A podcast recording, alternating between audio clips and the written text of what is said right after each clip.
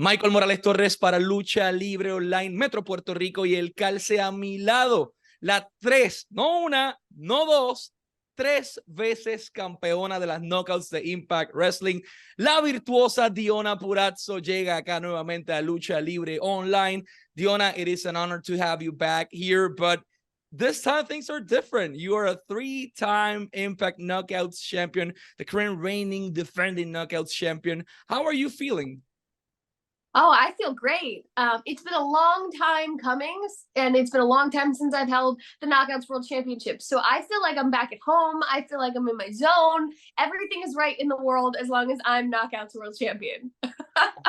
and speaking of the Knockouts Championship, you're gonna have your first title defense this Thursday. This is yeah. this is this week. This Thursday, Deonna Purrazzo will face former Knockouts champion in Taylor Wilde as well. Um, what are we what can we expect from this matchup? Obviously taylor wilde has a lot of experience inside the industry. Uh, she's held the mm-hmm. title before. She's looking to you know to get it back to her uh, her shoulders. Um what's the game plan? What can we expect from la virtuosa this thursday on impact wrestling on AXS TV yeah it, this is exciting. This is a first time matchup between taylor wilde and myself.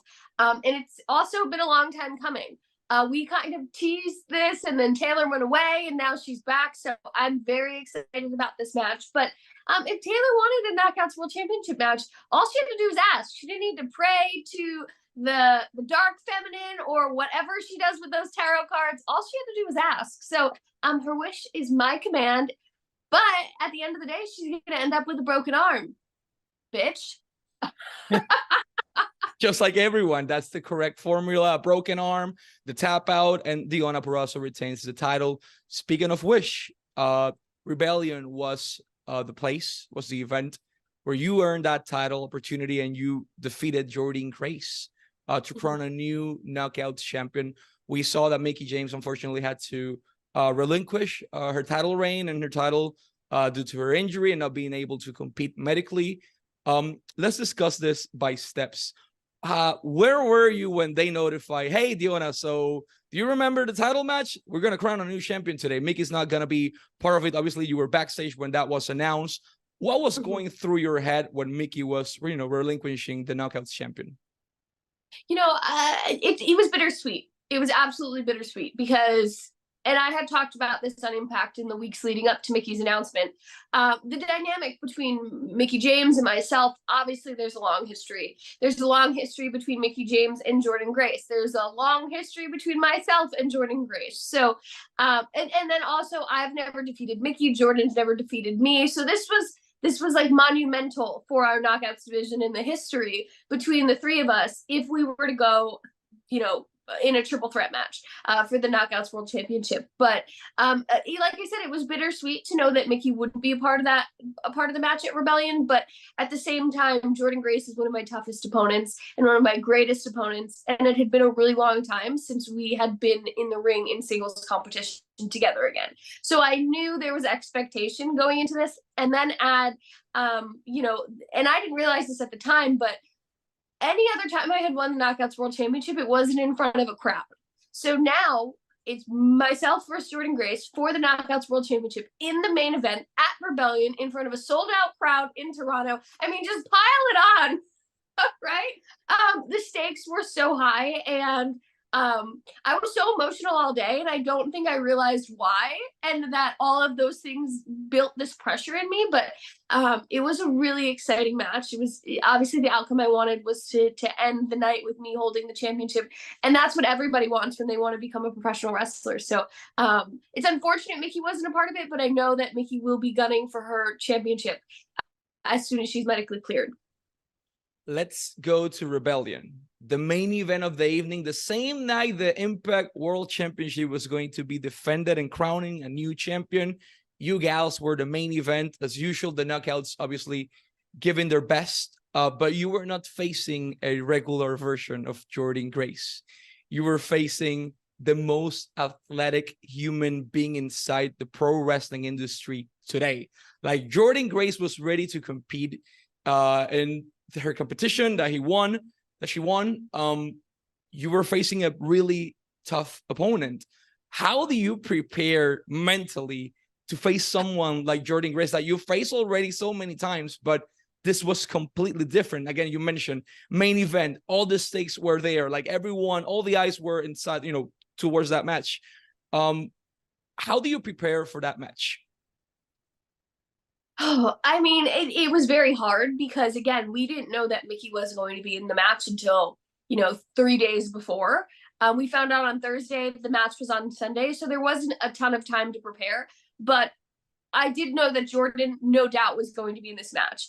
And like I said, Jordynne Grace has never defeated the virtuosa, Deonna Purrazzo. So I don't necessarily think it was a matter of preparing. I mean, I've been watching Jordynne and her evolution and the growth she's had over the last year, a year and a half. Um, luckily, I've been in the ring with her numerous times in like tag team competition and things like that. So um, she's very well scouted for me. But you're right, there was this added element of she just won her bodybuilding competition. Bodybuilding. She's mindset. Um, but the flip side of that is like she just won a bodybuilding competition and she has a different mindset. You know, she's not um not that she's not as powerful she's not as strong she is but you know she she was depleted she was uh, in a different training regimen for a really long time and was she going to be as strong as she normally is or as powerful as she is? Because she's now coming out of that. So there was a lot of there was a lot of familiarity but a lot of uncertainty uncertainty as well. You won the title and it was not a regular night. Your husband as well steve maclin won the impact world championship you are one of the few real life marriages or real life couples to be collectively you know world champion at the same time simultaneously at a wrestling company and a top mainstream company like impact wrestling. Like you won the title you go backstage you see steve with the title.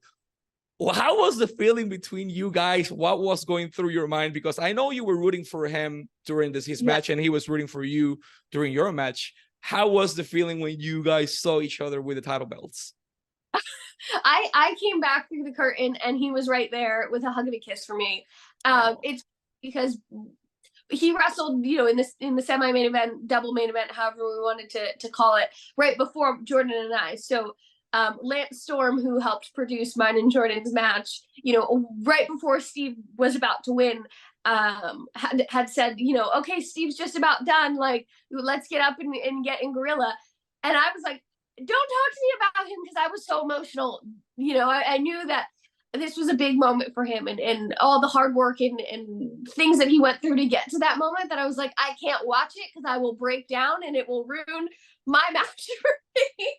And when he came back with the title i felt bad but he said you looked at me like i love you but leave me the hell alone I was not ready until I won and then came back. So it was really funny how we we kept separate all day and was just like let's focus on each other. And then once the pay per view was over, it was like let now we could celebrate. Steve and you won the titles. Uh, what was the victory meal? And I need to ask because you meant you've we spoke about food prior how do yeah. you celebrate such a huge achievement in you know in both of your lives when everything is basically closed in Canada at that time? Like, yeah. where do you went? What do you ate? How do you celebrate at that moment? Oh, we had uh, McDonald's Big Macs and French fries. Oh. it was the only thing open, and I also was like, I'm starving. I haven't eaten all day. Um, yeah, so we had Big Macs to celebrate. how the respective families reacted to the news that now we don't have one champion in the family. Now we have two and both are holding the title belts at the same time. Like how do your families reacted to this? Oh, they've all been really excited. And, um, you know, our immediate families watched, you know, my parents watched, Steve's parents watched um, you know, my best friend watched. Everyone's been really, really excited for us. And then over the last week, the news has kind of trickled to like cousins and aunts and uncles that don't really know anything about wrestling, but see the pictures we've posted, or you know, our parents have sent pictures around, and everyone's been really excited for us and really supportive, and just like, hey, that's really, really cool. You got to print that picture and put it on the wall. Marriage portrait, championship portrait. Obviously, it goes to the same level Um, and speaking of same level, and I'm gonna say this in Spanish, if you allow me, Impact Wrestling se va a estar presentando este viernes, ya mismo, y el sábado directamente en Chicago, Illinois. ¿Dónde? En el histórico Cicero Stadium, gente. Un, una arena que ya es para latinos. Tenemos muchos mexicanos, muchos boricos en la zona. Eh, el Cicero Stadium es súper histórico para toda la afición latinoamericana en la zona. Impact Wrestling va a estar llegando con el Spring Slugfest noche 1 y noche 2. Este viernes noche 1 Noche 2 también el sábado, evento disponible totalmente allí en Cicero Stadium, boletos a la venta ahora mismo en eventbrite.com o hagan clic aquí a la parte abajo, pero en Eventbrite lo pueden conseguir o impactwrestling.com slash tickets también eh, pues para conseguirlos. Pero lo importante es que este viernes y este sábado Impact regresa a Chicago en el Cicero Stadium y Diona Purazzo, al igual que Steve Macklin, van a estar en acción. Diona was just stating to the crowd in Spanish as well that your guys are going to be coming to Chicago, but specifically to Cicero Stadium, a very historical uh, arena or stadium for Latin American fans as well. Um, what can we expect from you as the Knockouts champion and from Impact Wrestling and from Steve Maclin as well uh, in this new chapter of both of your lives now heading towards uh, Spring Slugfest night one and two? Yeah, we are ushering in a new era of Impact Wrestling. We're in the new age of the Virtuosa, but we are also in, uh, if we want to call it, the, the age of mayhem.